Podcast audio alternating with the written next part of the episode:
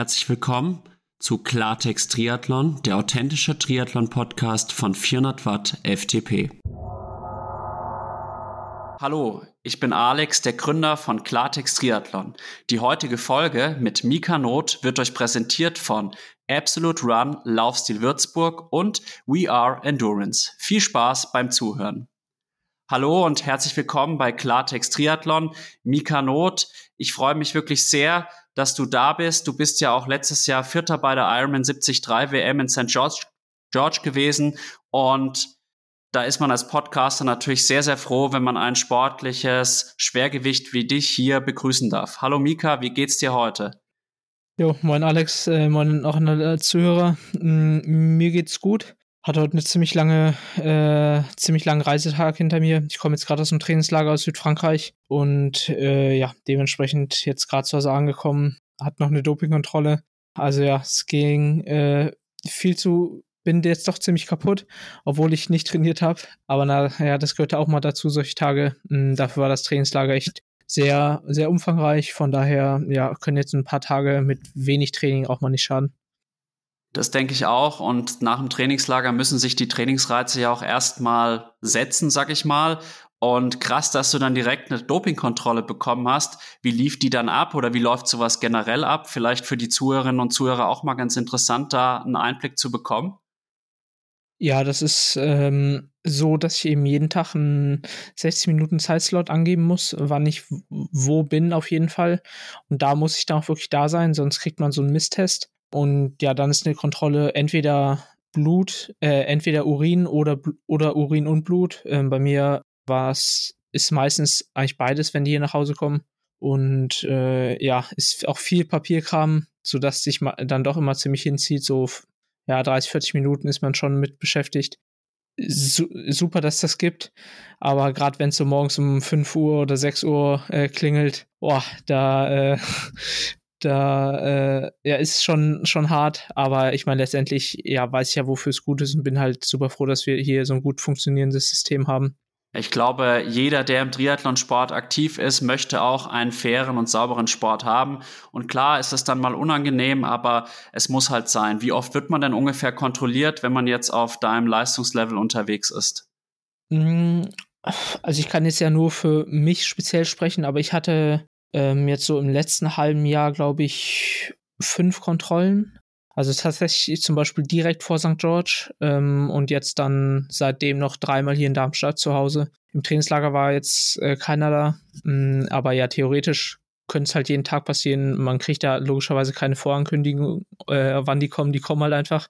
Mm, ja, also ist es ist, ist auf jeden Fall mehr geworden. Ich bin jetzt halt im höchsten Testpool und äh, ja, passiert, sage ich mal, also im Durchschnitt außerhalb von Wettkämpfen alle drei Monate bei mir. Stört dich das manchmal, dass du dann irgendwie nicht diese Flexibilität hast wie jetzt andere, weil ja dann doch zu einer bestimmten Zeit immer vor Ort sein musst, an dem angegebenen Ort? Äh, nee, das, das stört mich nicht. Mm, was mich aber halt stört, dass ich daran halt immer denken muss, das einzutragen, weil ich trage es jetzt halt so ein, dass ich auch dann halt immer sicher zu Hause bin. Also meistens mache ich den Slot einfach super früh morgens, wo ich weiß, okay, da bin ich, da penne ich halt auf jeden Fall. Und dann, ja, wenn sie halt kommen, werde ich halt aus dem Schlaf geweckt, äh, was halt häufiger dann vorkommt. Aber ist jetzt nicht so, dass ich da jetzt jeden Tag dran denke, was aber wiederum dafür, dazu führt, dass wenn ich halt dann mal unterwegs bin oder spontan unterwegs bin, ja, das äh, da, äh, da muss ich da halt wiederum dran denken, das einzutragen, weil, wie gesagt, sonst kriegt man, kann man halt so einen Misstest kriegen. Mm, und das, ja, davon darf man dann, also wenn man davon drei Stück gesammelt hat, äh, wird man halt gesperrt. Also ist wie ein Dopingvergehen, mm, was natürlich halt eine Katastrophe wäre. Und von daher ist es schon doch schon halt irgendwie immer, immer im Hinterkopf ein bisschen da. Aber äh, wenn ich jetzt längere Zeit zu Hause bin, denke ich jetzt nicht aktiv dran und muss mich halt dann eher dann dran erinnern, wie gesagt, wenn ich dann doch nochmal irgendwie jetzt eine Nacht woanders bin äh, oder in einer anderen Stadt spontan oder sowas, ja. Natürlich umso gemeiner, dass sie jetzt ausgerechnet heute gekommen sind, wo du aus Frankreich zurückgekehrt bist. Wir wissen jetzt alle, dass du Mika Not bist, dass du schon einiges im Triathlon erreicht hast. Elfter bei der Ironman 73 WM 2021, Vierter 2022, Sieger der Challenge Gran Canaria 22, Sieger in Les Sables d'Olonne. Aber so als Mensch kennen die meisten Zuhörerinnen und Zuhörer dich wahrscheinlich noch nicht so genau. Deswegen meine Frage, wodurch zeichnet sich denn der Mensch Mika Not aus? Boah, äh, ja, schwierig, so eine Frage selber gestellt zu kriegen. Mm, boah, also wenn generell würde ich sagen, dass ich eher ein ruhigerer Typ bin, eher, sage ich mal, äh, rational, ein rationaler Typ bin, also äh, unaufgeregt und Sachen halt gern halt erstmal durchdenke, so für mich. Und äh, ja, sehr selten halt irgendwie Schnellschussentscheidungen treffe. So, äh, so würde ich äh, mal das, sage ich jetzt mal, beschreiben, was man vielleicht im Alltag am ehesten merkt. Äh, oder wenn jetzt Kumpels mit, mit dem Trainingslager sind, die das halt dann beschreiben, dass ich halt, ja, mir eigentlich bei allen Sachen halt schon ja, halt die bewusst mache, ähm, natürlich halt bewusst äh, Richtung Sport so, mir halt eigentlich immer überlege, so, ist das, was ich jetzt hier mache, äh, macht mir das halt jetzt zum besseren Athleten und äh, genau, also ja, so würde ich es jetzt mal äh, probieren zu beschreiben und hoffe, dass das einigermaßen okay ist. Absolut okay. Ich glaube, dass es zwei Eigenschaften sind, die einmal als Triathlet durchaus helfen können. Du hast jetzt angesprochen, du bist eher ein ruhiger Typ. Inwiefern hilft dir denn deine innere Ruhe, die du dann quasi hast, auch für den Triathlon, für den absoluten Hochleistungssport? Mm, ja, ich denke, es hilft mir auf jeden Fall. Ähm, Gerade, also sowohl im Alltag, äh, glaube ich, zeichnet sich das dann eher auch durch eine äh, gewisse, wie, wie sagt man das? mh, Geduld aus. Also, dass ich ähm, halt auch im Training geduldig sein kann, da jetzt nicht erwarte, dass jetzt innerhalb von einer Woche jetzt äh, super krasse Dinge halt immer passieren müssen. Und im Rennen wiederum, gerade auf auf den längeren Strecken, ist das sicherlich auch, auch von Vorteil, dass man da jetzt keine Schnellschlussentscheidung trifft, ähm, sondern Sachen halt dann gut überlegt, wo es, wo man vielleicht auf super kurzen Strecken noch, ja, einfach noch mehr quasi in der, in der Situation ganz schnell entscheiden muss. Klar muss ich das auch manchmal, aber äh, trotzdem hat man immer noch mal ein paar Sekunden mehr Zeit, zumindest äh, über Entscheidungen da auch im Rennen drüber nachzudenken, je länger die Strecken werden. Ja, im Endeffekt hast du ja jetzt gerade deine zwei Charaktereigenschaften so ein bisschen miteinander verbunden, dass die Ruhe auch hilft, quasi rationale Entscheidungen im Rennen zu treffen. Zugleich kann ich mir vorstellen, wenn man in der heutigen Zeit eher ein ruhigerer Typ ist, dass es auch manchmal ein bisschen hemmt. Also kann, denkst du, dass dir diese Ruhe, die du ausstrahlst, auch manchmal ein Hemmschuh ist? Mm, vielleicht, aber eigentlich nehme ich es nicht, nicht wirklich so wahr, weil ich meine, so bin ich einfach und äh, ich glaube, dass ich, wenn ich halt so der bin oder der nach außen bin, der, der ich auch wirklich bin, ähm, dann, dann passt das schon. Also äh, sich da zu verstellen wird, wird auf jeden Fall nichts, nichts bringen. Und ich denke mal, gerade im Triathlon gibt es auch genügend andere Leute, die jetzt ja halt eher ruhigere und äh, überlegtere Leute sind, ähm, die sich damit halt dann vielleicht umso besser authenti authentifizieren können, als wenn man da jetzt der größte Schreihals halt irgendwie ist. Und von daher, ja, mache ich mir da ehrlich, ehrlich, gesagt nicht groß Gedanken drüber, sondern probiere halt einfach so zu sein, wie ich, wie ich nun mal bin. Das ist die richtige Einstellung. Authentizität ist, glaube ich, das Entscheidende im ganzen Leben. Ich kann es nur sagen aus meiner eigenen Berufserfahrung. Ich bin ja Lehrer ich merke einfach, wenn ich so bin, wie ich wirklich bin, dann komme ich bei den Schülern auch gut an. Und sobald man versucht, da jemand zu sein, der man nicht ist, wird es auf jeden Fall immer schwierig. Ja, ja, genau, absolut, absolut.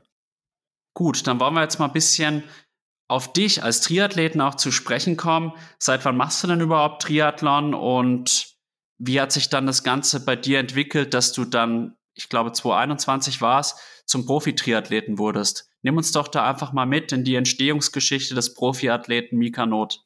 Mhm.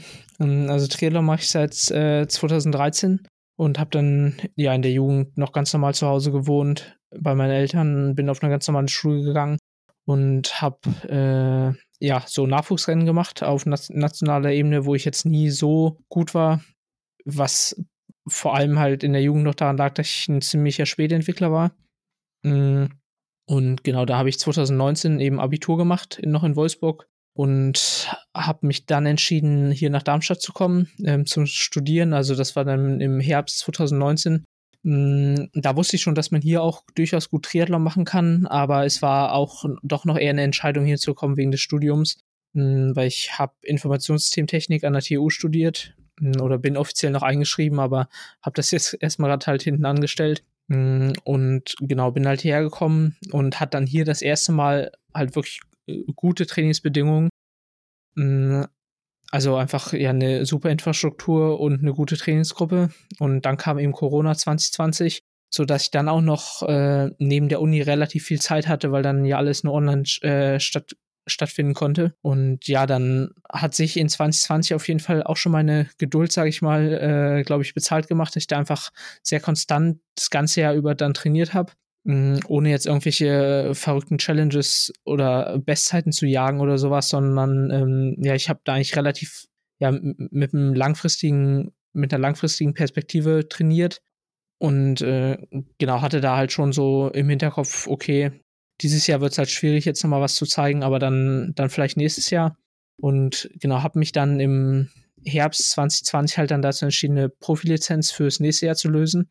Jetzt gar nicht, weil ich dann schon überzeugt war, dass ich da jetzt die großen Dinge abschießen werde, sondern eher äh, aufgrund der Tatsache, dass ich da schon vermutet habe, dass das mit der Pandemie noch ein bisschen länger dauern wird und dass vielleicht in 2021 auch noch äh, reine Profirennen, reine Profirennen geben wird.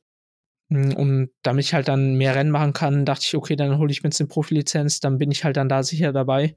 Und das war so erstmal eigentlich der primäre Grund, äh, die Profilizenz zu lösen. Und äh, genau, habe dann eben 2021 meine ersten Profirennen auch gemacht, äh, direkt mein erstes Rennen gewonnen, ähm, was dann auch meine erste Mitteldistanz war. Mm, und ab dann würde ich mich auch langsam wirklich als Triathlon-Profi bezeichnen. Also ab Ende oder ab Sommer 2021, ja, mit meinem ersten großen Sieg dann, ähm, was ich dann, wie du ja auch schon gesagt hast, mit dem Elfenplatz bei 70.3 WM nochmal bestätigen konnte.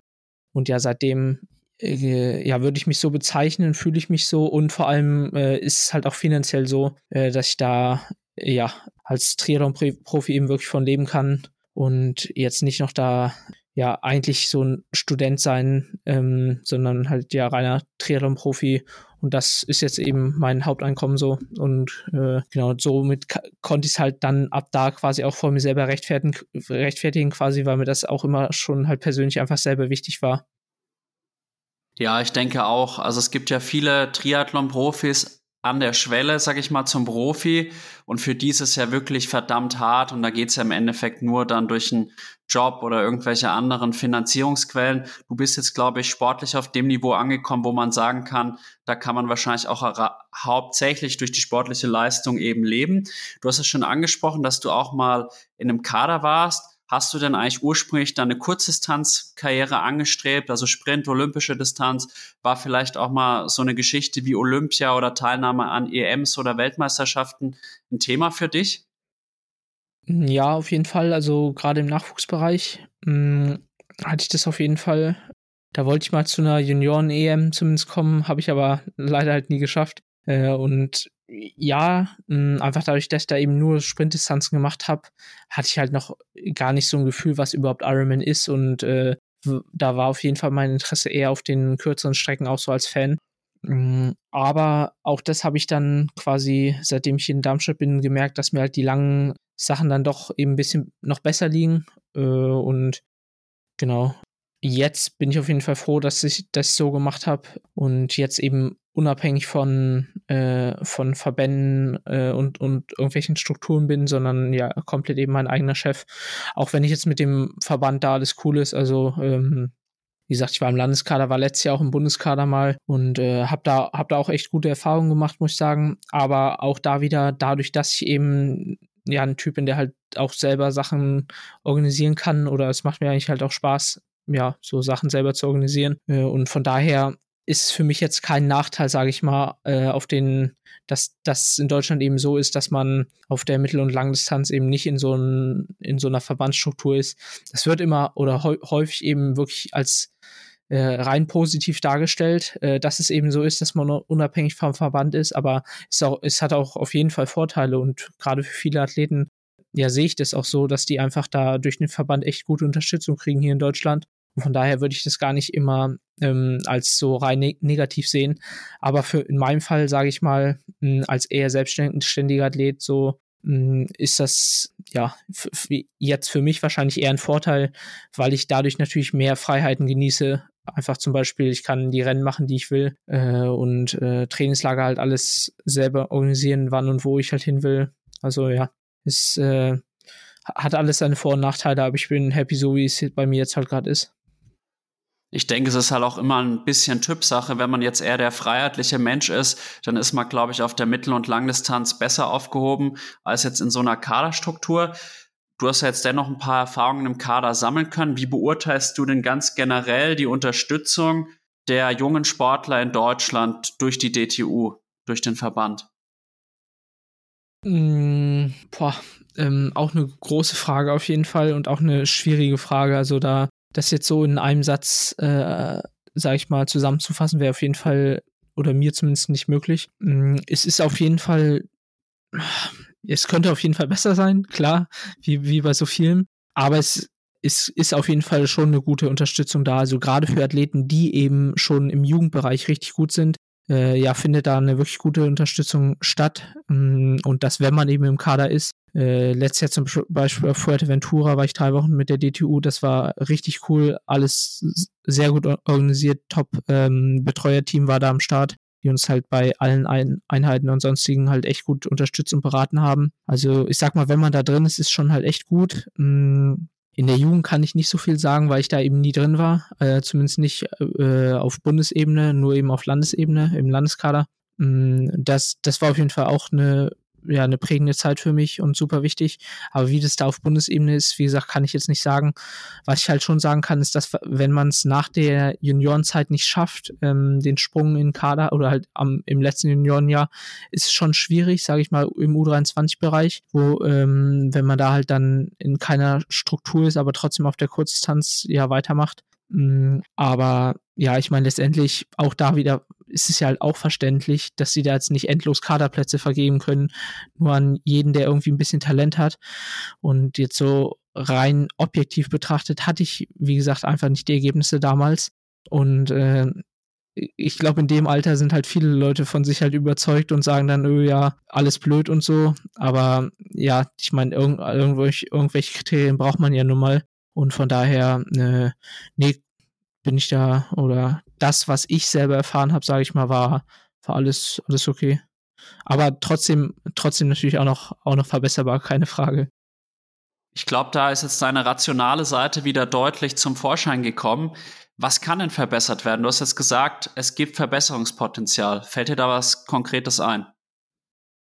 Ja, also gerade eben für Athleten, die nicht an einem Stützpunkt sind in der Jugend äh, und eben in der Jugend jetzt ja nicht so die Überflieger sind, dass man dafür irgendwie noch bessere Strukturen schafft. Ähm, dass, ja, also wie gesagt, während der Jugend, ich hatte gar nichts mit der DTU zu tun oder da mal mit dem, mit dem Bundestrainer oder so groß, dass ich da gefühlt halt nicht so richtig um mich, für mich interessiert wurde. Wie gesagt, ich war jetzt auch nie so gut da, von daher auch das wieder okay oder kein Vorwurf.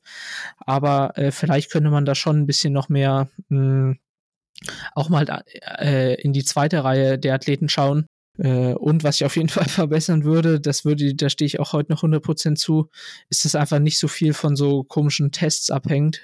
So reine Schwimmtests, reine Lauftests, also so Klassiker, so 800 Meter schwimmen und nachmittags 5 Kilometer laufen. Oder jetzt habe ich, kriege ich es auch noch immer so ein bisschen halt mit, ähm, dass jetzt irgendwelche 400 Meter Schwimmzeiten davon halt irgendwelche Kader abhängen und sowas. Das halte ich für nicht, also sportlich einfach äh, irrelevant oder nie, lange nicht so relevant ähm, wie andere Sachen eben äh, im, im Sport, gerade eben in der Jugend. Also ja, da, da würde ich auf jeden Fall weniger von, von solchen Tests abhängig machen, um jetzt mal was ganz Konkretes zu, zu sagen. Auch wenn es da wiederum natürlich auch schwierig ist, dann eine Alternative zu finden. Aber äh, ich denke mal, da, ja, dann soll man irgendwelche von mir aus Einzeltriathlons machen, wo jeder für sich startet, aber so rein einfach nur schwimmen und dann noch eine Pause und dann laufen, das halte ich einfach für, für sehr irrelevant und ich bin mir sicher, dass ich da auch noch heute echt schlecht abschneiden würde. Auch in absoluter Topform. Das war auch eine der Sachen, die ich noch in St. George gesagt habe zum Kumpel.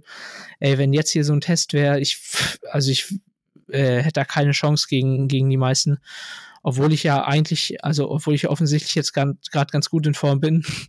Aber ja, äh, also das halte ich einfach für ja wenig aussagekräftig da schließe ich mich dir nur einfach an, weil das macht doch gar keinen Sinn. Also wenn man sich jetzt mal so überlegt, Triathlon ist eben die Kombination aus Schwimmen, Radfahren, Laufen und dazwischen haben wir noch zwei Wechsel. Und im Endeffekt kommt es darauf an, wie ich halt im Falle der Sprintdistanz nach 750 Meter Schwimmen und 20 Kilometer auf dem Rad, wo ich vielleicht dann noch in der Führungsgruppe gearbeitet habe, die fünf Kilometer laufen kann. Und insofern sind dann so isolierte Tests für mich nur bedingt aussagekräftig. Und ich wäre der Meinung, dass vor allem Wettkampfergebnisse zählen sollten, weil es gibt ja auch immer diese Typen, die Trainingsweltmeister nenne ich sie jetzt mal, die halt dann im Wettkampf ihre Leistungsdaten quasi nicht auf, aufs Papier bekommen. Ja, ja, absolut. Und, und auch da wieder halt im Rennen die richtigen Entscheidungen zu treffen, kannst du halt bei so einem komischen Test nicht wirklich abbilden, weil bei 400 Meter Schwimmen oder 800 Meter Schwimmen gibt es jetzt nicht allzu viele Entscheidungen zu treffen. Bei 5 Kilometer Laufen auf einer, auf einer Bahn jetzt auch klar ein bisschen mit Taktik, wenn man in der Gruppe rennt oder sowas, aber jetzt lange nicht so viel wie im Triathlon. Hm, da natürlich auch dann wieder umso mehr dann wenn man in Richtung den längeren Strecken denkt, äh, was da alles für Entscheidungen getroffen werden. Oder viele sagen ja auch, es ist einfach nur eine Fehlervermeidung, ähm, die da betrieben werden soll, dass das für die meisten schon reichen würde. Und ja, auch das kann man eben bei so, bei so Tests nicht wirklich abbilden. Sehe ich genauso. Und was mir jetzt auch noch gerade in den Sinn gekommen ist, wenn ich jetzt dir intensiv zugehört habe, dachte ich mir so, warum unterstützt man denn, sag ich mal, die Leute aus der zweiten Reihe nicht mehr, weil man ja auch an dir sieht, dass diese Leute vielleicht dann halt nicht für eine Olympiade oder sowas in Frage kommen oder, oder für eine Weltmeisterschaft auf der Kurzdistanz. Aber diese Leute haben ja doch das Potenzial, vielleicht auf längeren Strecken wie der Mittel- oder Langdistanz langfristig sehr erfolgreich zu sein. Ja, ja, genau, genau. Also es ist wie gesagt, jetzt in, für uns natürlich relativ einfach zu sagen, weil bei mir ist es jetzt nochmal so gekommen, äh, auch wie gesagt, da, wenn du halt dann 100 Sportler vor dir hast und die dann rausfiltern sollst, ist schon, verstehe ich schon, dass es halt echt schwierig ist. Und äh, da müsst, müsst ihr auch oder ich weiß nicht, ob ich da überhaupt mit irgendeinem guten Vorschlag quasi kommen könnte, wie man das jetzt anders äh, lösen könnte. Aber äh, ja, ich meine, dafür gibt es ja halt nun mal auch, auch Experten in, innerhalb der DTU für so Nachwuchsgeschichten äh, und ich hoffe, dass da halt äh, einfach im nächsten Jahr noch ein bisschen was passiert, ich denke halt, man muss immer den Status quo anschauen und dann gucken, was kann ich verbessern.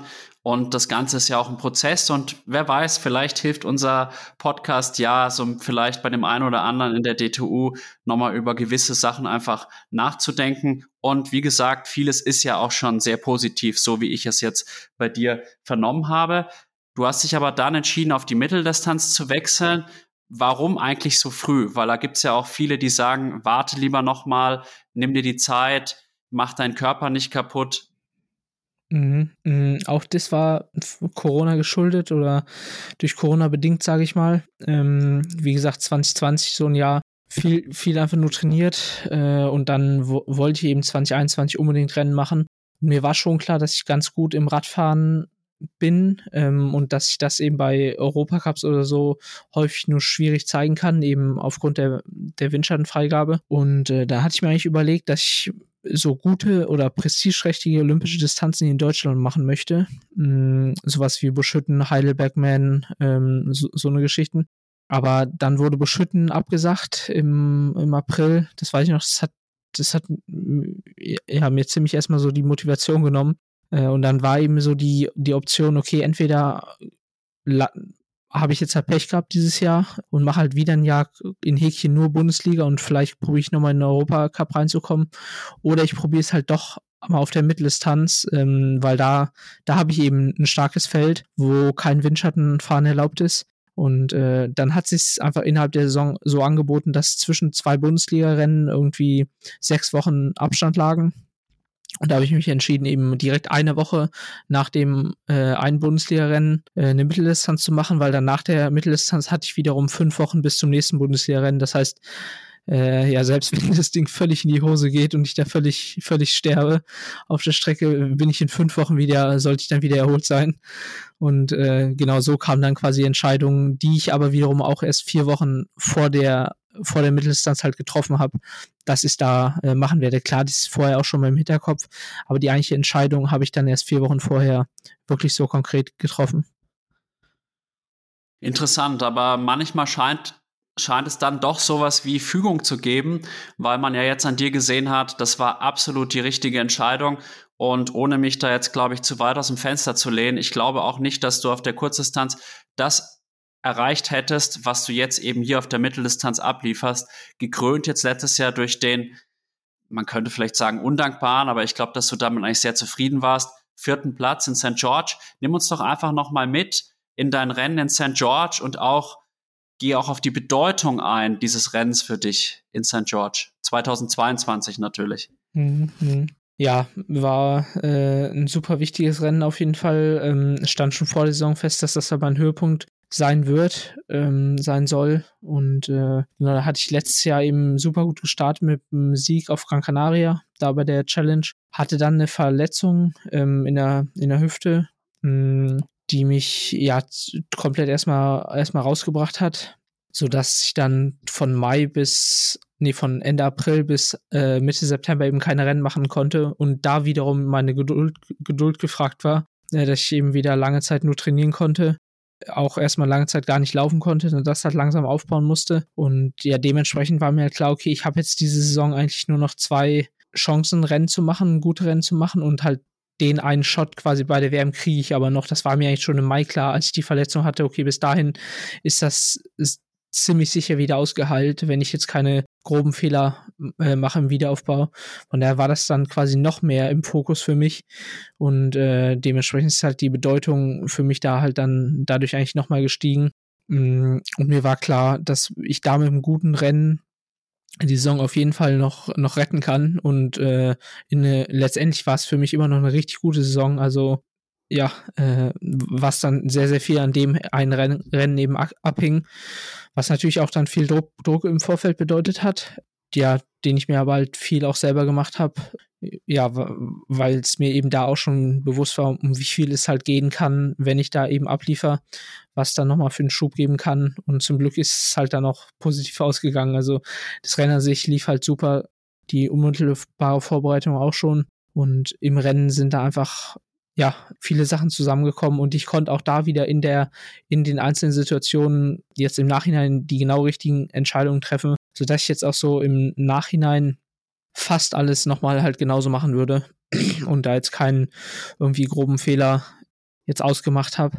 Und äh, schon im Rennen hat es einfach super Spaß gemacht, so zu racen. Und ist auf jeden Fall was, wo ich jetzt auch jetzt so im Winter äh, hier bei langen Rolleneinheiten oder so schon nochmal gern zurückgedacht habe.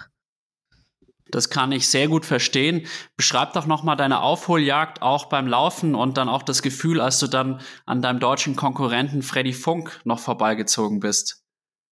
Ja, genau. Also ich bin auf dem Rad erstmal, ich bin aufgestiegen mit Fred noch zusammen ähm, und mit Gustav zusammen. Und Fred ist dann brutal stark losgefahren, so die ersten 10, 15 Kilometer. Und ich bin hinter Gustav geblieben, ähm, der dann eben die Lücke zu Fred hat aufgehen lassen. Und da habe ich mich A, also ich habe mich nicht, nicht, dann getraut, damit zu fahren bei Fred äh, und hätte ehrlich gesagt wahrscheinlich auch nicht die Beine gehabt. Also wie gesagt, ich habe es nicht probiert, aber die Wahrscheinlichkeit wäre hoch gewesen, dass ich dann komplett hochgegangen bin. Also ähm, äh, letztendlich bin ich eben dann bei Gustav geblieben und dann war das Radfahren relativ einsam. Also ich bin 40 Kilometer mit Gustav gefahren, aber der, dann habe ich gemerkt, okay, der hat, ein, der hat irgend, irgendwas, irgendwie läuft es nicht bei dem, habe ihn dann überholt und dann auch sofort abgeschüttelt, so dass ich dann die letzten 45 Kilometer komplett alleine gefahren bin, was ich mir vorher auf jeden Fall auch nicht so ausgerechnet habe oder ausgemalt habe. Aber äh, auch da bin ich einfach halt bei mir geblieben und habe meinen Plan durchgezogen und hatte dann am Ende vom Radfahren, boah, was waren das? Dreieinhalb Minuten, glaube ich, nach vorne. Da war eine Fünfer-Spitzengruppe und hinter mir waren wiederum äh, anderthalb Minuten zur nächsten Gruppe. Und äh, also ich bin losgelaufen und habe auf jeden Fall nur nach vorne geschaut, weil ich ja, äh, schon gehofft hatte, dass, dass sich von denen vielleicht noch jemand übernimmt und ich da noch jemanden einholen kann. Und habe mich auch dann schon direkt relativ gut gefühlt. Und in St. George die Strecke, da ist auch dafür ganz gut, dass man eben das man so eine Straße hochläuft, Diagonal Street, die geht zwei Kilometer lang nur geradeaus. Das heißt, man kann auch relativ weit nach vorne gucken. Mm, und dann habe ich zwar nicht die Läufer erkannt wegen der ganzen Zuschauer, aber zumindest so die Motorräder. Und da wusste ich, okay, da sind die Läufer und habe dann gesehen, okay, es kommen, die kommen schon ein bisschen näher. Äh, und ja, das hat dann, hat dann einfach super Spaß gemacht und es lief halt echt richtig gut. Und genau, Fred habe ich dann nach so ziemlich genau nach der Hälfte überholt, nach zehn Kilometern. Also habe auf der ersten Runde halt echt viel Zeit aufgeholt. Ähm, die zweite Runde ist ja halt schon echt stark gelaufen. Da bin ich gar nicht mehr so viel äh, weggezogen, aber das war eh so ein, so ein Ding von ihm von letzter Saison, dass er quasi die bei, in der zweiten Hälfte vom Laufen immer echt stark war. Aber ja, als ich ihn überholt habe, war, also da habe ich jetzt gar nicht groß drüber nachgedacht jetzt noch, äh, sondern es ging nur darum halt, okay, ich will noch Dritter werden. Äh, wie weit ist, ist Magnus noch entfernt, also Magnus Dietlev? Äh, von daher, ja, hatte ich da jetzt keinen, keinen besonderen Gedanken oder so, jetzt da erste Deutsche zu sein, sondern war wirklich rein in der Rennsituation und ja, habe mich halt darauf konzentriert, jetzt äh, eben nicht irgendwie ja glücklich zu sein, jetzt ihn jetzt überholt zu haben oder so, sondern einfach mein Ding weiterzumachen. Und ja, ich meine, letztendlich äh, bin ich da auch immer noch zu neu auf der Mitteldistanz, als dass es irgendwie mich zu, für mich zum Standard wird äh, oder ich da den Respekt vor der Distanz verloren habe. Ich wusste, okay, es ist halt immer noch eine Mitteldistanz, immer noch ein Halbmarathon, es sind immer noch elf Kilometer. Da ja kann kann noch einiges passieren. Von daher ja war da einfach der Fokus voll voll äh, in der in der Situation. Ich glaube, wenn man den Fokus auch zu sehr auf die Gegner richtet, dann wird's auch meistens nichts. Zumindest ging mir das auch häufig so. Es sei denn, ich war, habe meine Motivation quasi daraus gezogen, dass ich unbedingt den und den Gegner schlagen will. Und ich denke, es war ein saustarkes Rennen. Eine kleine Anekdote von mir vielleicht. Ich habe davor mit einem sehr guten Kumpel lange über das Rennen geredet, auch über das Duell Mika Not gegen Freddy Funk. Mein Kumpel ist so ein bisschen Fanboy Freddy Funk. Ich war so ein bisschen eher Fan von dir und habe mich dann natürlich sehr gefreut, dass du dann noch vorm Freddy im Ziel warst, wobei ich den Freddy auch sehr sympathisch finde. Nicht, dass das jetzt hier irgendwie falsch rüberkommt. Und ich hoffe natürlich, dass ich ihn vielleicht auch noch mal irgendwann hier ans Mikrofon bekomme. Du wolltest dann den dritten Platz noch erreichen. Hast du denn dann im Nachhinein noch mit dem vierten Platz irgendwie gehadert oder gedacht, ach Mensch, wann bin ich denn jetzt nicht Dritter und jetzt Vierter? Mhm, nee, nicht, nicht wirklich. Nee, nee. Eben, was aber auch primär daran liegt, dass ich, wie gesagt, jetzt nicht im Nachhinein noch irgendwie großen Fehler festgestellt habe äh, im Rennen. Von daher war Magnus einfach der Stärkere äh, und Christian und Ben sowieso, die waren ja noch weiter vorne. Also, nee, war ich da, hat er die Freude ganz klar, ganz klar überwogen. Ich bin gespannt, wie es nächstes Jahr ausgeht. Vielleicht klappt es ja nächstes Jahr mit dem Podestplatz, wobei es sicherlich nicht leichter wird, muss man auch fairerweise sagen. Ja, absolut, absolut. Aber äh, das ist schon das Ziel bei einem der großen Rennen, äh, sei es jetzt 70.3 WM oder eins der PTO-Rennen, äh, aufs Podium zu kommen. Das ist so, ja, mein, mein großes Ziel. Man muss es dir auf jeden Fall zutrauen. Wir haben jetzt gerade auch schon den Freddy angesprochen, dann gibt es ja auch noch den Jan Strattmann. Die scheinen im Moment noch ein bisschen mehr Aufmerksamkeit zu bekommen obwohl es jetzt rein sportlich nicht total nachvollziehbar ist. Die sind auch sehr gut, erzielen sehr gute Ergebnisse, aber wenn man jetzt ehrlich ist, hast du jetzt eigentlich die letzten eineinhalb Jahre fast ein bisschen mehr geliefert. Stört dich das manchmal? Mm, nee, nee, nee, nicht wirklich. Also ist auch ja absolut okay, dass es so ist, weil die davor ja schon mehr, mehr geleistet haben quasi und ich kam jetzt halt so hoch. Äh, von daher kann ich das auch halt nachvollziehen, dass es eben so ist. Plus dadurch, dass ich jetzt eben nicht dann da ja so extrem extrovertiert bin, ja, ist das für mich halt auch da einfach nachvollziehbar, dass es das nun mal so ist. Und äh, wie gesagt, für mich ist es jetzt so, so wie es ist, das passt für mich. Äh, so so macht es mir halt Spaß. Und es wird, wird ja auch so mehr. Und trotzdem kann, kann ich jetzt quasi mir treu bleiben, aber auf der anderen Seite habe ich trotzdem so viel Aufmerksamkeit, dass die Sponsoren happy sind, ähm, mich da äh, jetzt nochmal besser unterstützen und sowas. Also ja, glaube ich, habe ich einen ganz guten Weg für mich gefunden. Sponsoren ist ein gutes Stichwort. Als ich dich ins Ziel habe laufen sehen 2022, da dachte ich mir, Mensch, der Einteiler ist eigentlich noch verhältnismäßig leer. Hat sich da jetzt was geändert?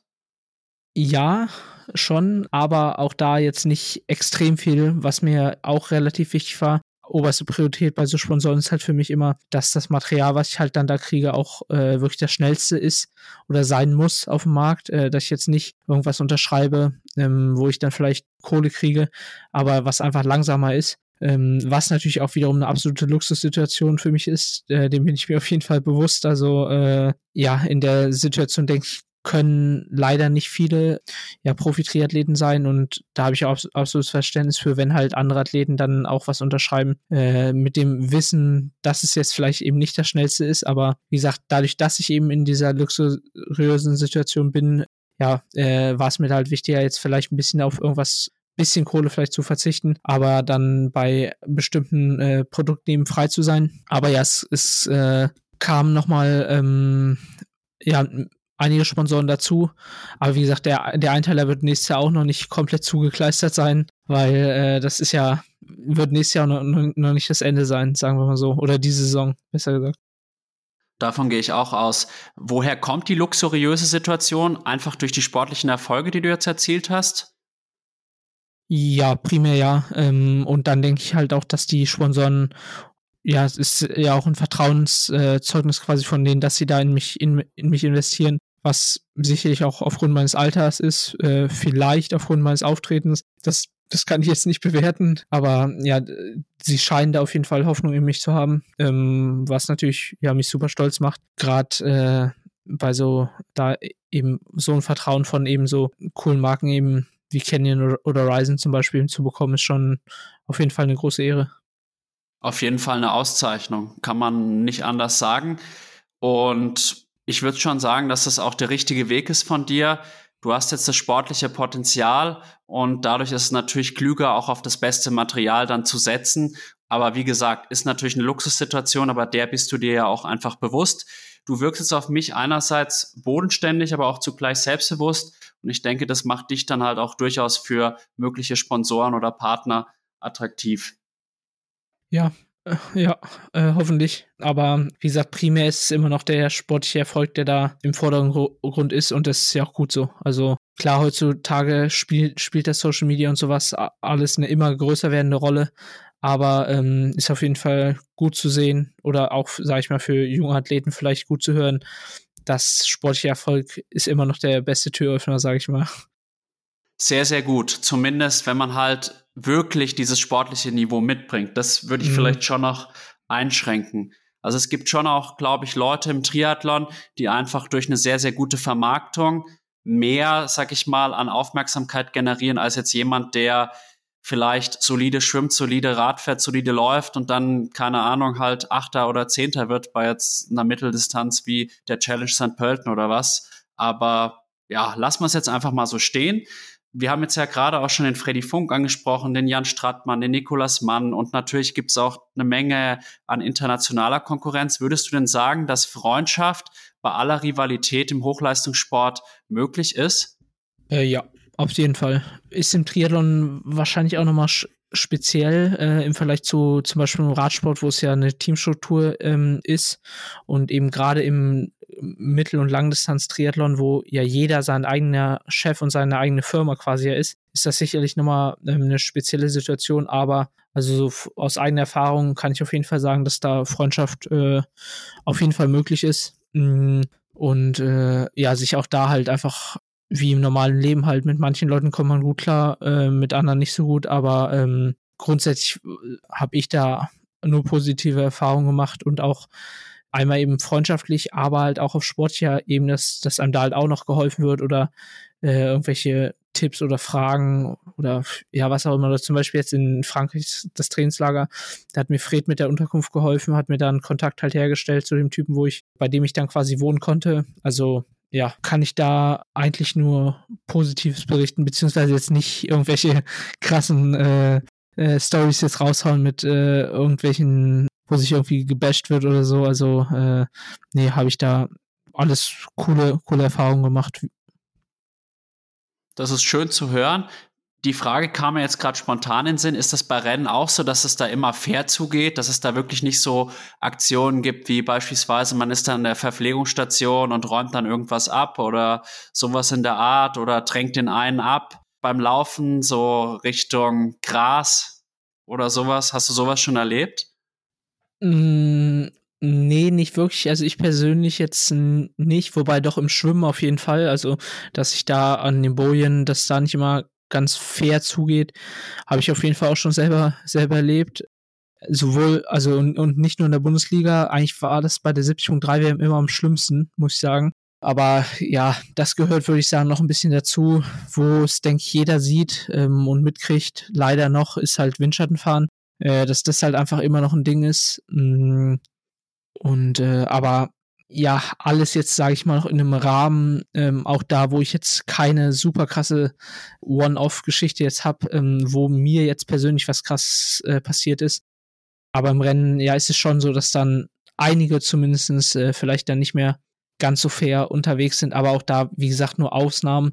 Und jetzt, ja, ist mir persönlich jetzt da zum Glück noch nicht, noch nichts super krasses oder außerge außergewöhnliches passiert. Wie gesagt, das mit dem Drafting ist halt leider ja nichts Außergewöhnliches, dass da mal äh, ja Probleme gibt, aber auch da gibt es hoffentlich ja mal Besserung. Ähm, da habe ich auf jeden Fall große Hoffnung in, in die PTO-Rennen ähm, und dann vielleicht ho oder hoffentlich in Verbindung mit dem Race Ranger-System.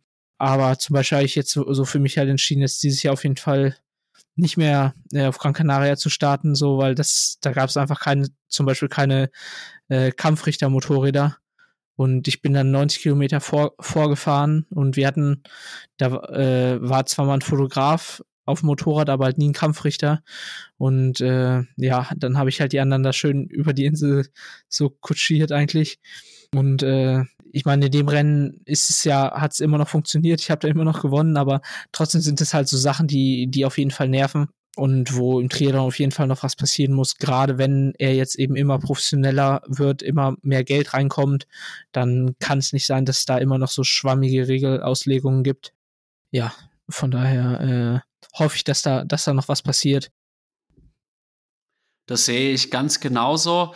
Und ich muss sagen, beim Schwimmen, ich habe es auch schon erlebt, ich bin jetzt eigentlich gar kein schlechter Schwimmer. Ich würde sagen, im Edge Group Bereich zähle ich schon eher zu den besseren Schwimm Schwimmern tatsächlich. Und ich finde das Schwimmen trotzdem immer relativ unangenehm, weil dann auch manchmal wird man am Fuß gezogen und dann kriegt man irgendwie eine reingeschlagen oder wird an der Boje abgedrängt. Aber ich will mich da auch gar nicht ausnehmen. Also auch ich habe schon mal manchen Leuten dann aus Versehen eine reingehauen beim Wasser. Und ich glaube, im Wasser ist es tatsächlich meistens keine Absicht, zumindest bei den meisten. Beim Drafting ist es wieder eine andere Geschichte, aber ich glaube, dass es jetzt in die richtige Richtung geht. Du hast den Race Ranger ja schon angesprochen und es bringt mich auch auf die nächste Frage. Du hast auch die PTO angesprochen. Du wurdest ja bei der PTO in Dallas, was glaube ich, neunter Hut ab. Würdest du sagen, dass es mittlerweile sogar schwieriger ist, bei der PTO aufs Podest zu kommen, als bei der Ironman 73 WM? Schwierig, da, also das, da müssten wir auf jeden Fall einzelne, einzelne oder einzelne Rennen uns quasi angucken äh, und davon Entscheidungen, oder dann könnte ich halt sagen, wobei man das jetzt ja auch ein bisschen objektivieren kann mit dem neuen PTO-System. Da gibt es jetzt ja diesen Strength of, Strength of Field äh, Score. Ähm, da war es jetzt zum Beispiel so, dass das Rennen in St. George noch höher bewertet war vom Strength of Field äh, Score, meine ich. Aber dieses Jahr, glaube ich, wird schon so sein, dass die PTO-Rennen stärker besetzt äh, sein werden. Wahrscheinlich jetzt auch direkt das erste am allerbesten. Ähm, und die 70.3 WM einfach aufgrund der Tatsache, dass sie nur zwei Wochen vor der Ironman WM ist, vielleicht nicht ganz so stark besetzt sein wird. Äh, und auch da denke ich, also kann es gut sein, dass es halt in den nächsten Jahren sich da entschiftet, dass eben immer mehr Fokus auf diese PTO-Rennen gelegt werden und die 70.3 WM darunter vielleicht leidet. Aber mal schauen. Wir müssen auf jeden Fall mal der weiteren Entwicklung harren. Bin auf jeden Fall sehr gespannt, wie sich entwickelt. Aber du wirst wahrscheinlich trotzdem auch bei der 73 WM an den Start gehen, oder? Ja, ja. Ähm, also das ist zum Beispiel auch jetzt gerade noch für Sponsoren zum Beispiel immer noch ja sehr äh, oder in Sponsorenverträgen die 73 WM schon noch als höchstes quasi angesiedelt. Aber auch da kann es jetzt ja ein Schiff geben, halt in den nächsten Jahren wie gesagt, hängt viel jetzt davon ab, wie sich das entwickelt. Und davon werde ich halt auch meine Entscheidungen abhängig machen. Wenn jetzt das, äh, das Broadcasting nochmal besser wird, nochmal mehr Einschal Einschaltquoten es gibt bei den PTO-Rennen auf Eurosport zum Beispiel, ja, dann werde ich da halt auch einen Teufel tun, mich da jetzt, jetzt schon quasi festzulegen und das dann auf jeden Fall die nächsten drei Jahre immer so zu machen, sondern äh, einfach mal schauen, wie sich das alles so entwickelt. Was ich halt cool finde bei Ironman 73 Rennen, da ist halt meistens doch eine gute Stimmung, muss man sagen. Und wenn ich jetzt einige PTO-Rennen auf Eurosport angeschaut habe, hatte ich zumindest den Eindruck, ich weiß natürlich, ob es wirklich so war, dass da wenig Zuschauer vor Ort waren. Also ich finde, man müsste halt eigentlich so beides kombinieren, dann wären wir eigentlich im Idealzustand. Ja, auf jeden Fall, aber das, dem ist sich der PTO, also das stimmt, das kann ich bestätigen, aber dem ist sich der PTO auch bewusst und äh, deswegen wo, finden jetzt zum Beispiel die ganzen Rennen dieses Jahr ja auch an anderen Locations statt als, als letztes Jahr noch. Ähm, und also in Dallas zum Beispiel war es echt, echt übel. Äh, die Stadt an sich war kacke für Triathlon.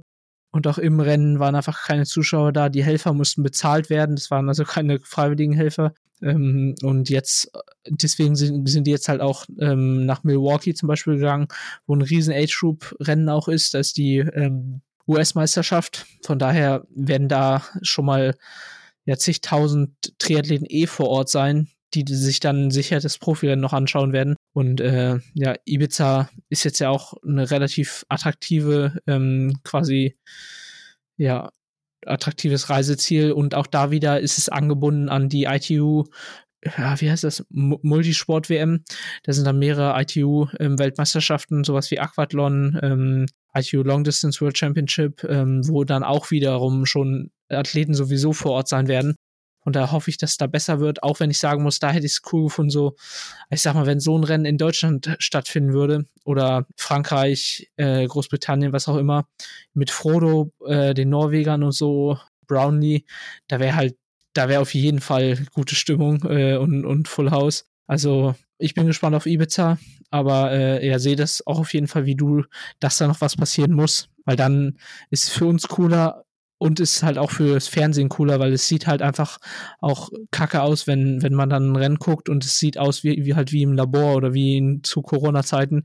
Dann sieht es halt einfach ja cooler aus, ähm, wie wenn es bei der Tour de France ist, mit äh, zigtausend Zuschauern oder am, am Solarer Berg oder sowas. Ich denke auch und die Öffnung auch für Age-Grouper die ist genau richtig und ich glaube, dass halt auch vielen Age-Groupern diese Chance bei PTO-Rennen zu starten noch gar nicht so bewusst ist. Und wenn das in den Köpfen ankommt, dann ist die PTO auf jeden Fall auf der, in, also auf dem richtigen Weg und kann Ironman mehr als nur ein Konkurrent sein, in meinen Augen zumindest.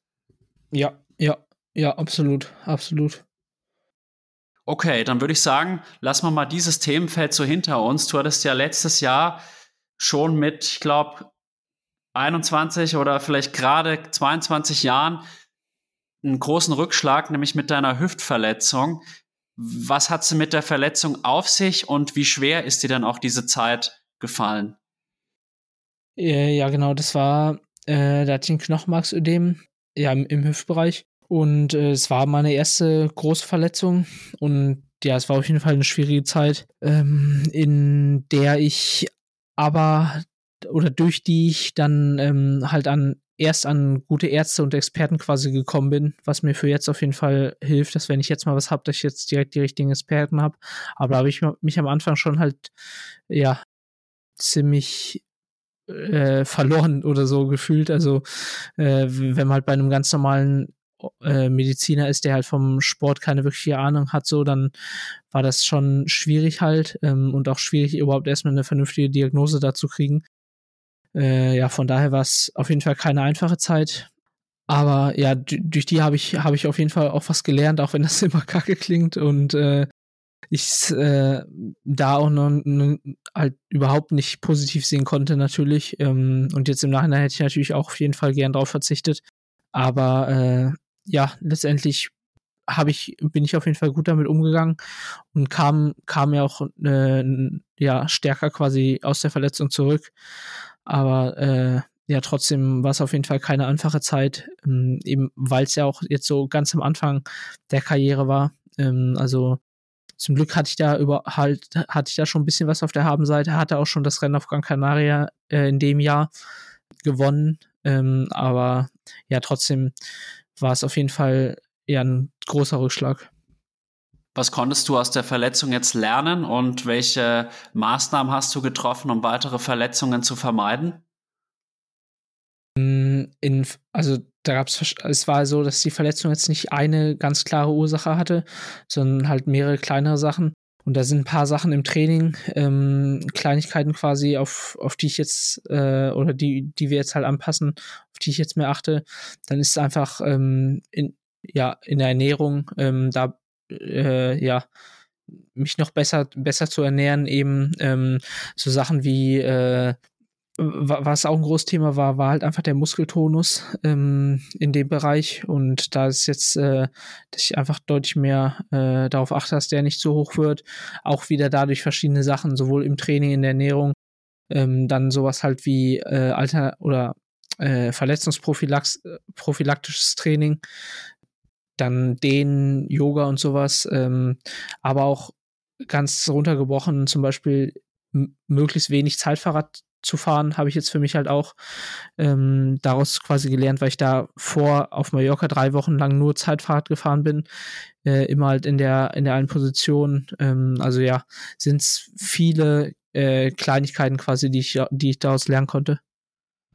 Ja, mir hat mal ein sehr, sehr guter Physiotherapeut gesagt, dass es im Endeffekt Leistungssport kontraproduktiv ist, für, sag ich mal, so muskuläre Geschichten und den Muskeltonus, weil man halt häufig immer die gleichen Bewegungen auf die sehr ähnliche Weise ausführt und dadurch entstehen dann halt auch Dysbalancen. Aber auf der anderen Seite, es geht halt nicht anders und insofern muss man dann, glaube ich, ab einem gewissen Alter, ich glaube vielleicht so mit 18, 19 kann man den Körper noch entscheidend schinden, aber irgendwann rächt sich der Körper und mhm. dann sind halt solche kleinen Maßnahmen noch mal viel, viel wichtiger. Und ich bin jetzt doch ein paar Jahre älter als du und da kann ich dir sagen, das wird eher schlimmer als besser. Mhm. Und mhm. wa was heißt jetzt verletzungsprophylaktisches Training? Ja, das äh, ist eben sind spezielle Übungen quasi für den Hüftbereich, äh, die ich da mache, ähm, für den unteren Rücken, quasi für alle Muskulaturen, die da eben angrenzen äh, dass ich die eben ja stärke und eben Disbalance, Disbalancen da jetzt gar nicht erst aufkommen lasse oder so gering wie möglich eben halte.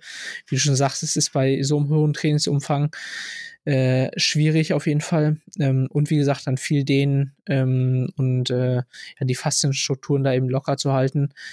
Äh, aber auch das wiederum jetzt äh, ja schwierig halt dann immer da halt äh, komplett quasi on top zu bleiben, wenn man halt über 30 Stunden die Woche äh, reines Ausdauertraining macht, wo halt man immer in die Verkürzung eigentlich halt irgendwie reingeht. Ja, ist es auf jeden Fall ein ständiger Prozess, der, der nie aufhört. Denke ich auch. Und ich hoffe echt, dass du dieses Jahr verletzungsfrei durchkommst und dann eine ganz, ganz starke Saison abbrennst. Jetzt haben wir sehr, sehr viel über dieses rein Sportliche gesprochen. Mein Podcast zeichnet sich aber auch aus, dass wir manchmal mehr in die Tiefe gehen, tiefgründigere Themen anschneiden. Und ich glaube, bei dir, auch mit der Verletzung, auch mit den Erfahrungen der letzten zwei Jahren, ist, glaube ich, das Thema Motivation eigentlich sehr, sehr gut geeignet. Was motiviert dich in deinem Leben? Oder wofür motivierst du dich?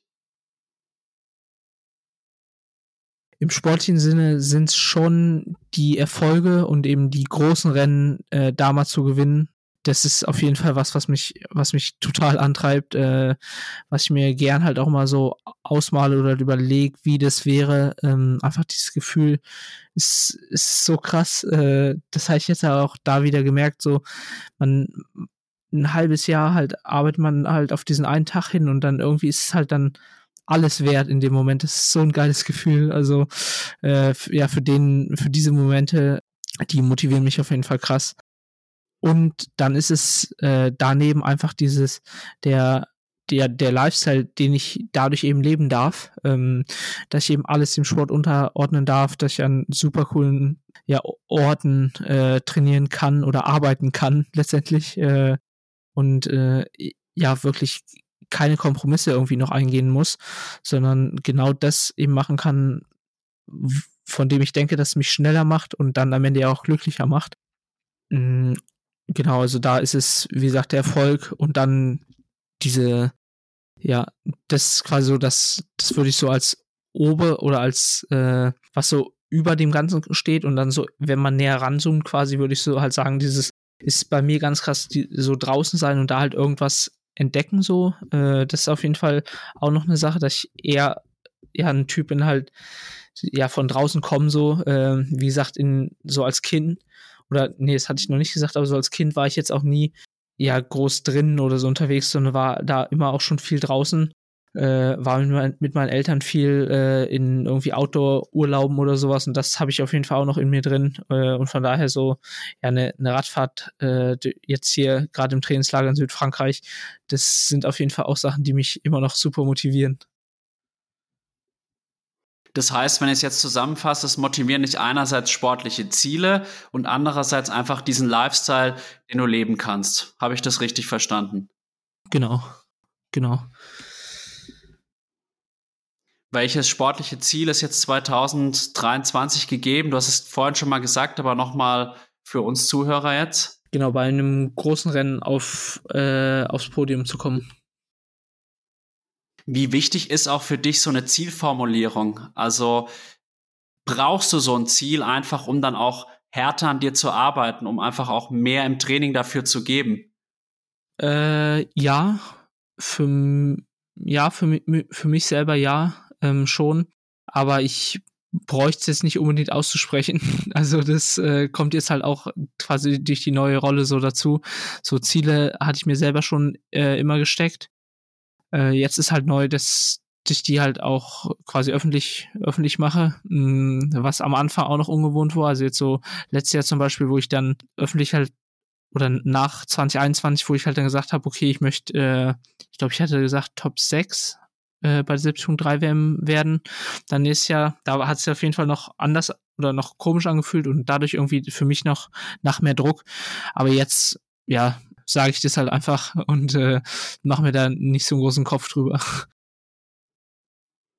Du darfst auf jeden Fall selbstbewusst sein, keine Frage. Nichtsdestotrotz ist es natürlich nicht immer leicht, die Motivation auch aufrecht zu, zu erhalten. es gibt ja auch immer wieder schwere Phasen, sei es eine Verletzung oder sonst was.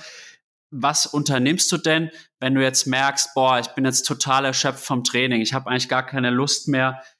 Wie ziehst du dich denn aus so einem Motivationsloch heraus? Mm, also das habe ich sehr selten, ähm, ehrlich gesagt. Also so ein richtiges Motivationsloch habe ich eigentlich nie oder jetzt bisher noch nie gehabt.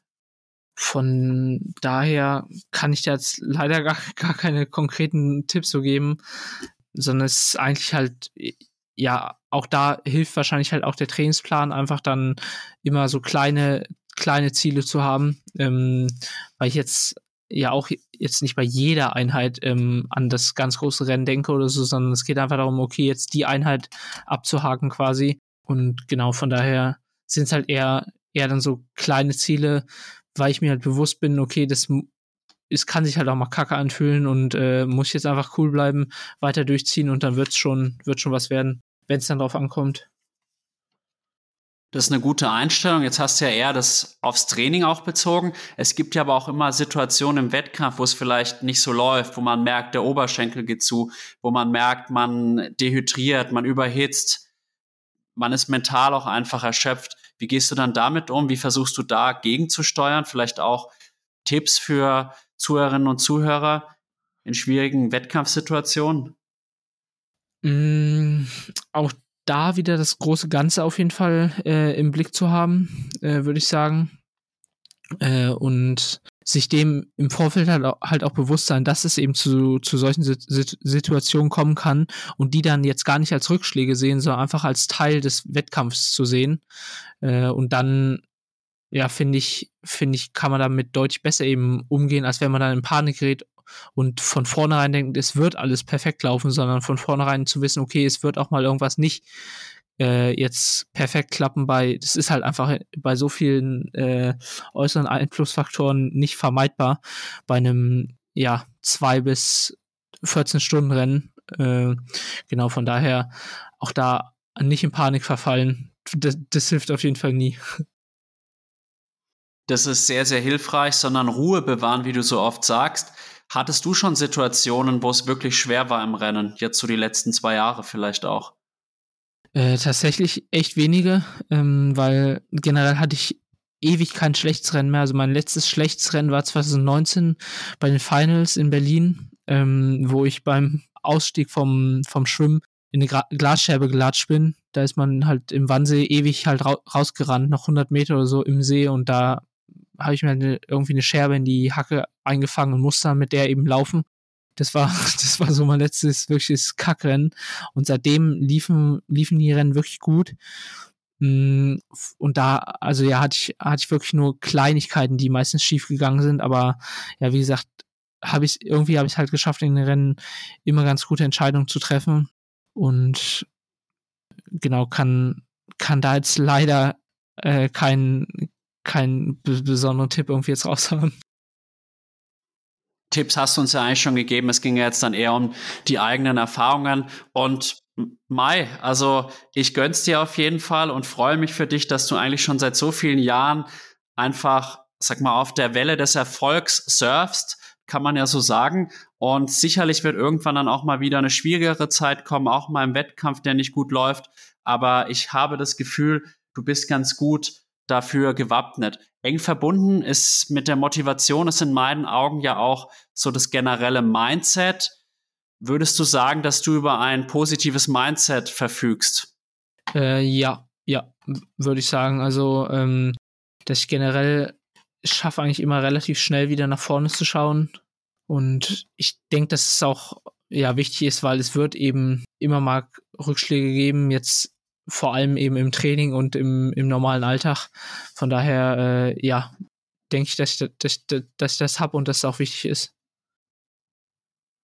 Ich sehe es ganz genauso.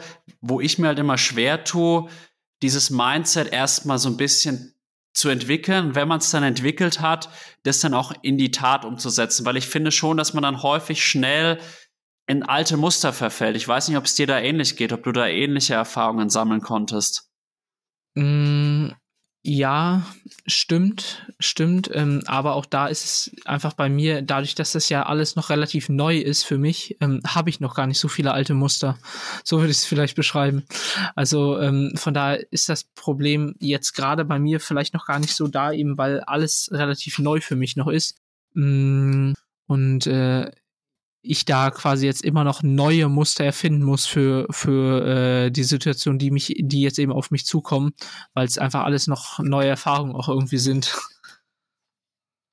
Ja, da bist du wirklich in einer glücklichen Situation. Also mir kommen jetzt da auch unter anderem Profi-Triathleten in den Sinn, wo ich manchmal das Gefühl habe, das liegt gar nicht so sehr am Körper, sondern eher auch dann am Mindset. Also so ein gutes Beispiel wären jetzt halt auch Rennaufgaben. Wenn jetzt ein Athlet, glaube ich, das erste Mal ein Rennen aufgibt, in einer Situation, wo es vielleicht nicht nötig wäre, mhm. dann ist, glaube ich, beim nächsten Mal die Schwelle viel niedriger zu sagen, ich höre jetzt auch wieder auf. Und dann kommt man vielleicht in so ein Fahrwasser und in so ein Mindset rein, das einem dann eigentlich wirklich hindert. Also das wäre jetzt ein Beispiel, was mir jetzt eingefallen wäre. Ja, absolut, absolut. Sehe ich auch so. Das äh, Did Not Finish is not an option. Ähm, da ist schon, ist, ist auf jeden Fall schon was dran, wenn man natürlich nicht die eigene Gesundheit dann dafür gefährdet, das muss man auch ganz klar sagen. Aber genau, also denke ich, äh, gerade in dem spe speziellen Fall gehe ich da 100% mit bei dir. Danke. Und ich denke halt auch, wenn man dann in einem Rennen an den Start geht, dann sollte man auch es finishen, es sei denn, es sprechen wirklich gesundheitliche mhm. Dinge dagegen. Und wenn man wirklich merkt, man ist gar nicht in Form, ich glaube, dann sollte man lieber die Größe haben und sagen, ich, ich trete erst gar nicht an und konzentriere mich dann lieber auf meinen beispielsweise Genesungsprozess und greife dann halt zu einem späteren Zeitpunkt einfach nochmal voll und ganz an. Ja, genau. Sehr, sehr schön. Dann haben wir jetzt heute ja schon über einige Themen gesprochen und ich glaube auch, dass es bisher sehr interessant war. Meine, einer meiner Fragen, die ich dir ja vorher geschickt habe, war ja auch, denkst du, dass du der neue Jan Frodeno sein kannst? Ja, klare Antwort, nein. Also denke ich nicht. Ich bin, ich bin Mika Not und ist auch gut so.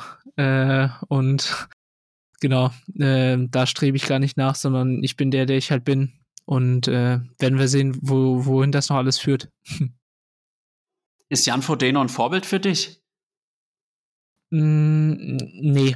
Ähm, ich bin auf jeden Fall Fan und so, aber ein Vorbild ist er nicht. Ist, habe ich jetzt eigentlich generell keinen, keinen anderen Sportler, der jetzt irgendwie ein Vorbild ist. Äh, das Coole ist, dass er in diesem Jahr nochmal ein Konkurrent von mir sein wird, äh, auf Ibiza bei dem, beim PTO-Rennen. Da freue ich mich schon drauf. Genau.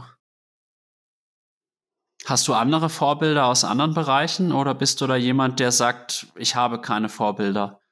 Ja, äh, nee, ich habe ich hab keine Vorbilder. Ähm, also sicherlich habe ich in einzelnen Bereichen, wo Leute zu quasi bestimmten Themen eine ja eine vorbildhafte Haltung oder so haben oder äh, irgendwas irgendwas Gutes da gemacht haben, nehme ich das als Vorbild. Aber jetzt zu sagen, der und der ist ein Vorbild für mich, das auf jeden Fall nicht, weil da da da kenne ich die Person einfach äh, nicht gut genug, was die jetzt so, sonst noch so macht oder so ist. Man sieht dann ja doch in der Öffentlichkeit immer nur einen Teil. Äh, von daher sind es eher so einzelne Sachen, wo ich sage, ey, das ist cool. Zum Beispiel auch bei Frodo so sein, sein professionelles Auftreten und äh, ja einfach so lange auf so einem Niveau zu sein, da sage ich, ey, halt echt echt Respekt so. Aber jetzt als Vorbild würde ich es nicht sehen, weil vielleicht merke ich auch dass das halt nichts für mich ist, das so lange zu machen.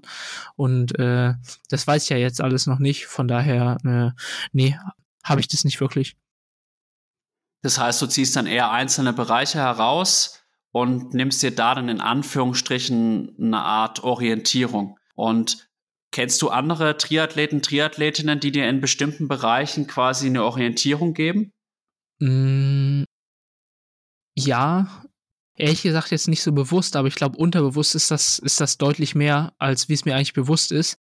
Wie gesagt, ich bin auch, ich bin auch auf jeden Fall noch Fan so vom Sport. Und äh, von daher wird das sicherlich stattfinden, aber ehrlich gesagt, wie, wie gesagt, äh, offensichtlich nur unbewusst, weil ich jetzt so aus dem Stand äh, gar nicht so ganz klar sagen kann. Äh, wie gesagt, ich weiß noch, dass in Wirklichkeit in ein paar Bereichen nochmal anders aussieht, als wie es in der Öffentlichkeit dargestellt wird.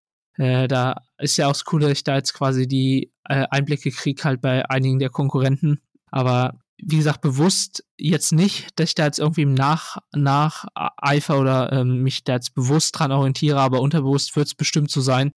Ja. Das ist eigentlich eine kluge Aussage. Ich glaube, dass wir auch alleine durch Social Media etc. extrem viel unterbewusst beeinflusst werden, mhm. weil wir ja auch ständig sehen, was treiben andere Triathleten. Wenn ich jetzt an mich denke, würde ich glaube ich schon sagen, dass Lionel Sanders kurioserweise mein größtes triathletisches Vorbild ist, weil der ist halt einfach unterhaltsam und man hat halt wirklich den Eindruck, der liebt und lebt diesen Sport. Und dadurch ist er für, wäre jetzt für mich schon, glaube ich, der, den ich nennen würde, wenn es um ein triathletisches Vorbild geht. Aber Krass. ich glaube, das war eine sehr, sehr kluge Aussage. Krass, ja. ja. Also bei Sanders ist so bei mir, der ist für mich jetzt, äh, ich verstehe, was du meinst, aber für mich ist er trotzdem überhaupt kein Vorbild. Äh, vielleicht ist Vorbild auch schlechte Wort, aber da finde find ich halt, oder da weiß ich halt, dass einfach echt noch an viel Professionalität in vielen Bereichen fehlt wo ich auch selber, glaube ich, schon weiter bin. Und äh, ich bin jetzt bisher jetzt einmal gegen ihn gestartet äh, in Dallas, habe ihn da, habe ihn da auch geschlagen. Und äh, mal gucken, ich würde mich freuen, wenn es auch so bleibt bei ihm. Also sau, saucooler Typ, ich schaue die Videos auch gern, bin da halt auch eher Fan. Aber da ist halt auch wieder so, da ist zum Beispiel so, was, was er für ein, äh, wie er das alles darstellt und für ein Entertainment macht, ist, ist ja, für, ja auch wieder nicht Vorbild, aber auf jeden Fall ähm, nehme ich das wahr und weiß es auf jeden Fall krass wertzuschätzen. Ähm, aber rein sportlich ist er sehr weit entfernt von einem Vorbild für mich. was, was aber nicht seine Erfolge schmälern soll, auf keinen Fall. Also ich meine, äh, das da ist ja auch sehr gut darin, finde ich, das immer äh, sich da runterzureden und so. Und letzte Saison als als katastrophale Saison zu bezeichnen, wo ich mir ey, der ist Zweiter in St. George geworden. Ähm, aber ja, das gehört einfach mit zu seinem, seinem Entertainment, glaube ich, dazu, dass, dass sich da selber äh, ein bisschen schlechter zu machen und nicht so ernst zu nehmen, immer, glaube ich.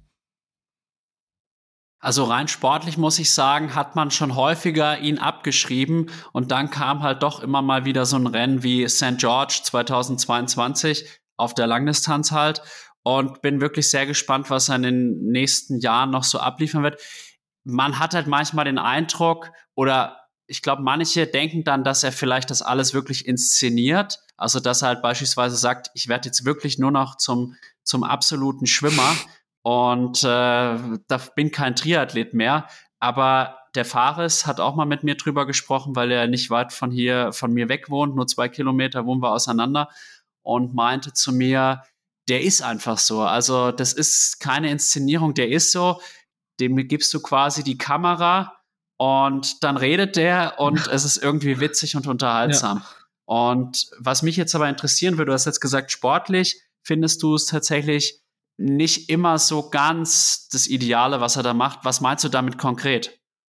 Mm, seine Ungeduld äh, und da auch wahrscheinlich einfach auch wieder Typsache, dass er halt ständig Sachen komplett dann 180 Grad umdreht und dann anders macht. Sei es irgendwas mit der Ernährung oder jetzt ganz halt prominent mit seinem Training, dass er sich erst selber trainiert, dann dann zum Mikal geht, da 100% das abgibt und jetzt wieder 100% selber macht.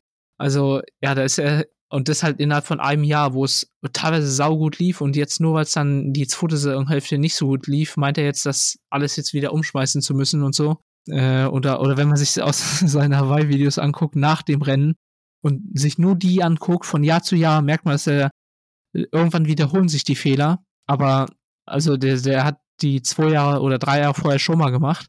Und dann kommt es irgendwann halt wieder und dann sagt er, ja, das wird nie wieder passieren und so. Und dann, dann gefühlt ver verhakelt er sich dann, weil er dann so viel immer um, umdreht und hier dann wieder was ganz anderes macht, dann da was ganz anderes macht und dann hat er wieder vergessen, was er, was er dann dazwischen irgendwie mal gemacht hat und dann daraus nicht so richtig gelernt. Wie gesagt, ich, mir ist schon bewusst, dass der das da auch, dass es natürlich alles auch da überzeichnet und so dargestellt wird. Aber letztendlich kommen halt die Fehler dann doch. Also so äh, nur Show und Entertainment ist halt dann irgendwie irgendwie doch nicht. Das stimmt. Also man hat wirklich immer den Eindruck, er verfolgt irgendein Dogma, dann äh, funktioniert das Dogma eine Zeit lang, dann kommt er damit irgendwann an eine Grenze und dann sagt er, es war alles scheiße. ja. Und dann probiert er ein neues Dogma aus. Dann läuft's da erstmal wieder, eigentlich auch logisch, weil ein neuer Reiz. Und dann sind wir am Ende wieder an der gleichen Situation, dass es wieder nicht läuft und er stellt alles in Frage. Also ich muss sagen, ich habe immer bei ihm das Gefühl, ich bin ja selber auch lange Schwimmer gewesen und ich habe irgendwie so ein bisschen so ein kindliches Denken eigentlich bis heute beibehalten. Ich denke manchmal, okay, wenn ich dann jetzt auf einmal jeden Tag ein Kilometer mehr trainiere oder so oder meinen Umfang um fünf Stunden erhöhe, dann wird es bei mir quasi noch den großen Durchbruch geben, so auf die Art. Mhm. Also so denke ich manchmal wirklich in so kindlichen Denkmustern. Das ist das erste Mal, dass ich das auch mal ausspreche. Und ich habe manchmal den Eindruck, dass es bei ihm vielleicht ähnlich so ist, dass er dieses Kindliche hat, dass er denkt, wenn er jetzt den einen Parameter verändert, ja. Dass es dann auf einmal alles anders ist und er dann wirklich an der Spitze angekommen ist. Ja, ja, ja, ist so, ist so. Aber das macht ihn halt ja auch irgendwie so sympathisch oder halt, äh, glaube ich, für viele Leute so, so nahbar irgendwie. Denke ich auch. Und es ist kurios, aber vorhin, als du dich mir vorgestellt hast und auch wie ich dich dann eben das ganze Gespräch bisher erlebt habe, hatte ich wirklich so den Eindruck, du bist eigentlich das Gegenteil von Lionel Sanders. Aber nichtsdestotrotz konnte ich wirklich heute viel von dir lernen, weil ich glaube, diese, diese Geduld, die du da sagst, das ist etwas, die ich vielleicht auch für mein Leben oder auch für meine, in Anführungsstrichen, Triathlon-Karriere gewinnbringend einsetzen kann. Okay, ja. Danke, äh, würde mich freuen. Na, sehr, sehr schön. Dann danke ich dir erstmal, dass du hier bei mir im Podcast zu Gast warst. Es war wirklich sehr interessant und ich freue mich schon sehr auf hoffentlich weitere Gespräche mit dir. Vielleicht ja auch nach der Ironman 73 WM in Finnland. Und wer weiß, vielleicht ist ja dann der angestrebte Podestplatz dabei. Wie du vielleicht weißt, du hast mir im Vorfeld erzählt, dass du auch schon mal in ein, zwei Folgen reingehört hast, was mich natürlich ganz besonders gefreut hat, dass selbst ein Mika Not meinen Podcast hört, dürfen meine Gäste immer noch eine Frage an mich stellen. Welche Frage hättest du denn noch an mich? Ja, vielleicht äh, auch so Richtung Motivation. Also was ist dein Ziel, dein langfristiges Ziel mit dem, mit dem Podcast? Was willst du damit erreichen? Also ist es, sage ich jetzt mal, eher so finanzielle Hintergründe, in, äh, Inspiration, ähm, ja, also was ist, was ist da dein quasi, auch da bei dir halt quasi das übergeordnete langfristige Ziel?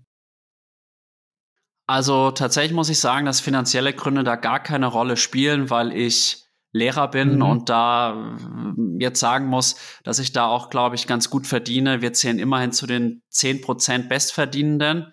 Und ja, da kommt mir jetzt so ein Gedanke in den Sinn, dass es irgendwie diese Ungerechtigkeiten in Deutschland, die doch schon relativ groß sind.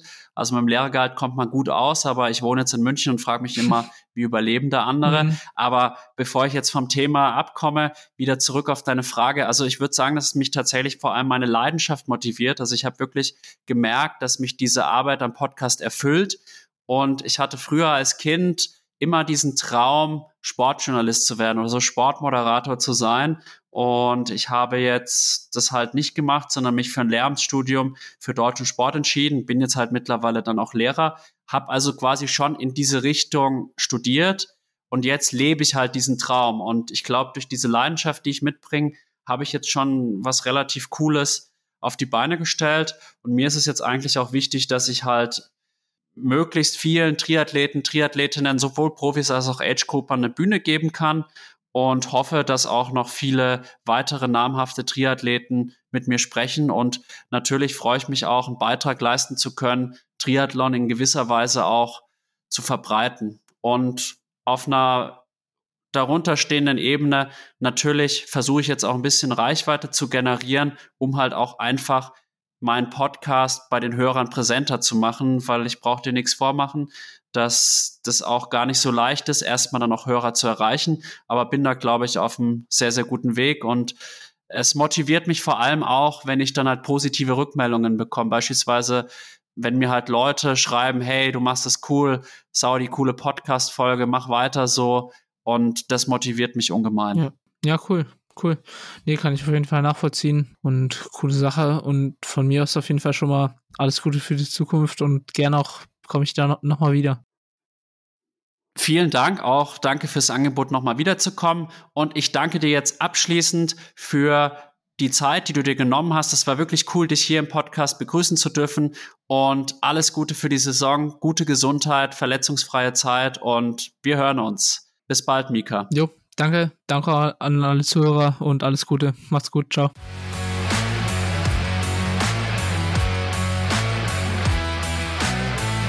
Liebe Zuhörerinnen und Zuhörer von Klartext Triathlon, ich hoffe, dass euch die Folge mit Mika Not genauso gut gefallen hat wie mir. Ich habe Mika als selbstbewussten und zugleich sehr bodenständigen Menschen erlebt, der seinen Sport sehr professionell angeht.